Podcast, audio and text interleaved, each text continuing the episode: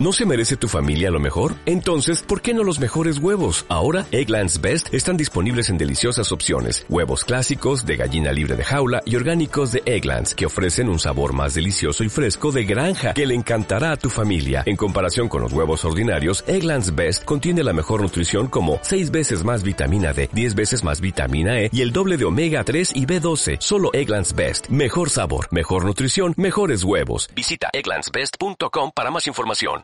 Hola, muy buenos días. Como me lo habéis pedido mil veces y yo soy un mandado, os traigo un breve resumen para entender qué narices está ocurriendo en Bolivia, país que casualmente está al lado de Chile y en donde ya vimos que las cosas también están calenticas. Así que tened cuidado los que estáis al lado, que a lo mejor salpica Paraguay, Brasil, Perú y Argentina. Venga, pues seguro que estáis ansiosos por saber qué pasa con Evo Morales y con la mitad de su país que quiere que se pide de una vez. No te preocupes porque empieza el vídeo de la crisis de Bolivia a toda leche. Que por cierto, os dejo abajo en los comentarios el link para que veáis cuando sacamos a la venta la bandera del lecherismo ilustrado que está guapísima. Venga, intro.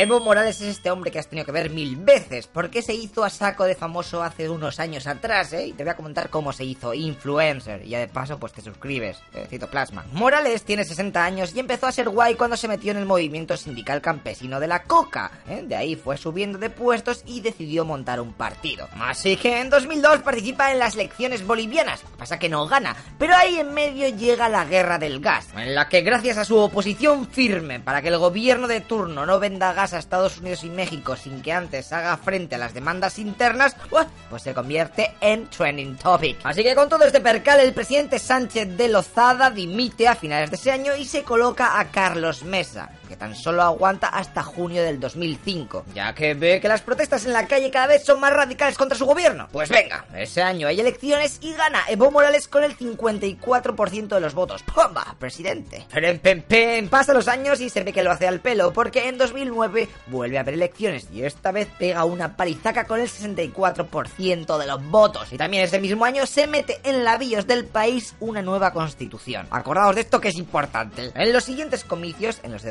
2014, gana igual con casi un poquito abajo a 63%, pero vamos, también muchísimo. Y venga que ya empieza el movidote. Dos años después, en 2016, Evo Morales se da cuenta de un pequeño problema. Oh shit, en la nueva constitución esa que os ha dicho Lechero que os acordaseis, viene que el presidente solo puede estar dos mandatos consecutivos, o sea que unos 10 años. Y claro, eso se aprobó en 2009. Por lo tanto, quiere decir que en 2019 ya no podré presentarme a las siguientes elecciones. ¡Oh! Bueno, no pasa nada. Si estoy ganando todas las elecciones por paliza, haré un referéndum para que la gente me deje pasar por alto ese artículo y así poder seguir en el power. Pero sorpresa. En el referéndum del 21 de febrero de 2016 sale que no, chaval, no te vas a volver a poder presentar. Te fastidias. Eso sí, con un margen súper ajustado del 51,3% en contra de Evo. Lo que pasa es que los políticos siempre tienen un plan B. Y Morales recurre ante el Tribunal Supremo que él mismo había designado y, surprise, le dan la razón. Así que le dejan jugar en las próximas elecciones. Y claro, imagínate, entre la gente ya se empieza a escuchar. Pero tío, qué cachondeo este. Venga, pues después de todo este percal llegamos a donde queríamos. Al 20 de octubre de 2019. Que hay elecciones de Bolivia, la que te he dicho esta que no se podía presentar, pero ahora sí que se puede. Y obviamente Evo Morales juega. Y en ella sale ganador. ¡Evo Morales again! ¡Enhorabuena, tío! Espera, espera, espera. Hay un pequeño problema. Porque has sacado el 47,08% de los votos. Y el segundo, Carlos Mesa, que os sonará porque fue el anterior presidente a Morales hace un porrón de años, tiene el 36,51. Y me dirás, ¿y qué? Pues que las normas electorales de Bolivia establecen que si hay una diferencia de 10 puntos o menos entre el primero y el segundo, eh, se tiene que hacer una segunda vuelta. Y fíjate tú que por el pelo de una gamba eso no ha ocurrido. ¿Eh? Por menos de un punto, loco. Pero bueno, la ley es así, que se fastidia el mesa ese, no ha tenido suerte, ¿no? Ahora viene el culebrón. Os tengo que contar que el Tribunal Supremo Electoral publicó dos series de recuentos. El primero fue un sondeo a pie de urna que mostraba que había un 9,33% de diferencia entre Evo y Mesa, por lo tanto se debía hacer una segunda vuelta. Y el otro daba unos resultados prácticamente parecidos, es que cuando se iban recibiendo los datos, pues se iba actualizando los porcentajes ahí en directo y ya con el 84% del voto escrutado, aún la cosa estaba para la segunda vuelta. Pero de repente la Junta Electoral deja de emitir más datos del conteo. Así que los bolivianos tuvieron que esperar casi 24 horas para que sacasen los datos definitivos, que fueron los siguientes. Por lo que ahora, al haber más de 10 puntos de diferencia, no se necesitaría una segunda vuelta y Morales era de nuevo elegido presidente de Bolivia. Lo que pasa que aquello no iba a ser tan fácil. Su contrincante, Mesa, denunció que aquello era un tongo, que había habido fraude en las elecciones, y los opositores a Evo salen a la calle incendiando varias oficinas del Tribunal Electoral. También diferentes líderes obreros, sociedad civil y políticos convocan una huelga general hasta que no se pire Evo Morales. Este contesta que todo aquello tiene un origen racista y que en verdad quieren hacerle un golpe de estado.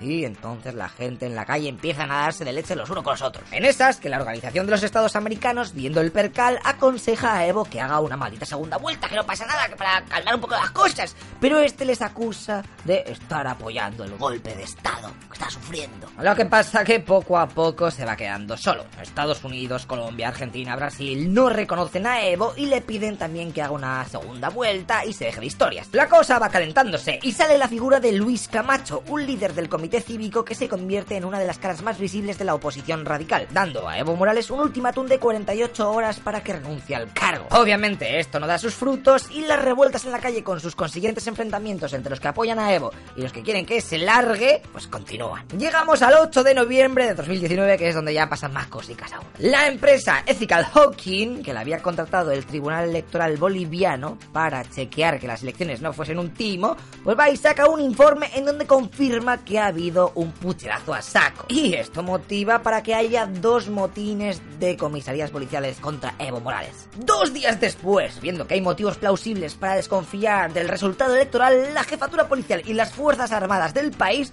aconsejan a Evo Morales que renuncie, el cual, viéndose totalmente acorralado, opta por comunicar que, ok, de acuerdo, voy a convocar unas nuevas elecciones. Lo que pasa, macho, que ya es demasiado tarde. Nadie le hace ni caso, así que ese mismo día, el 10 de noviembre de 2019, renuncia a su cargo de presidente de Bolivia y al día siguiente acepta el asilo político hecho por el presidente mexicano. Y colorín colorado, Evo Morales se ha pirado. Entonces ahora viene la siguiente pregunta. ¿Quién narices está al cargo del país? Oh, ¿Qué va a ocurrir? Según las leyes de allí, si el presidente deja el cargo, le tocaría al vicepresidente, si no, al presidente del Senado y si no, al presidente del Congreso. Pero que no sabe qué. Han renunciado los cuatro, loco. ¡Oh my god! Y con la nueva constitución que puso Evo Morales, se quitó a la quinta persona de la lista. Así que a las riendas las ha tomado la vicepresidenta segunda del Senado, que va a convocar al Congreso para ver qué hacer. Y atento con el partido que se les viene encima, porque necesitan quórum en estas cosas. Es decir, necesitan la mitad más uno de los votos para hacer esto. Primero, tiene que dejar en nulo las elecciones anteriores. Segundo, poner un nuevo presidente y un gabinete. Y tercero, un nuevo comité para que organice unas nuevas elecciones, pero limpias. Y todo este jaleo tendría que dar un nuevo gobierno como mucho para antes del 22 de enero de 2020, que es cuando está fijado el límite en la constitución de Bolivia. O sea que allí están rulando los Red Bulls cosa mala, o si no, pues bueno, salta la constitución, yo que sé lo que van a hacer. Pero con esto pasa lo de siempre en estos casos. La gente está tan hasta el pito que ambos lados se radicalizan poco a poco, además animados por los políticos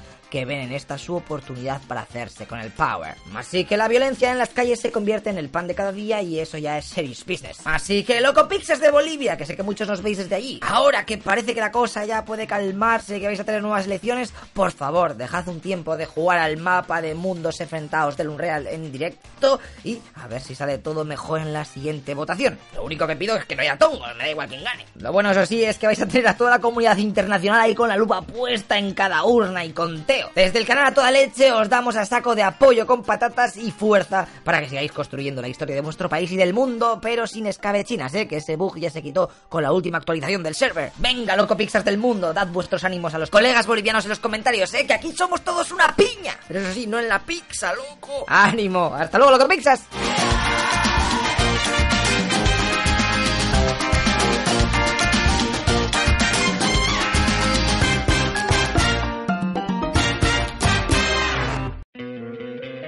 ¿No te encantaría tener 100 dólares extra en tu bolsillo? Haz que un experto bilingüe de TurboTax declare tus impuestos para el 31 de marzo y obtén 100 dólares de vuelta al instante. Porque no importa cuáles hayan sido tus logros del año pasado, TurboTax hace que cuenten. Obtén 100 dólares de vuelta y tus impuestos con 100% de precisión. Solo con Intuit TurboTax. Debes declarar para el 31 de marzo. Crédito solo aplicable al costo de la presentación federal con TurboTax Full Service. Oferta sujeta a cambios o cancelación en cualquier momento.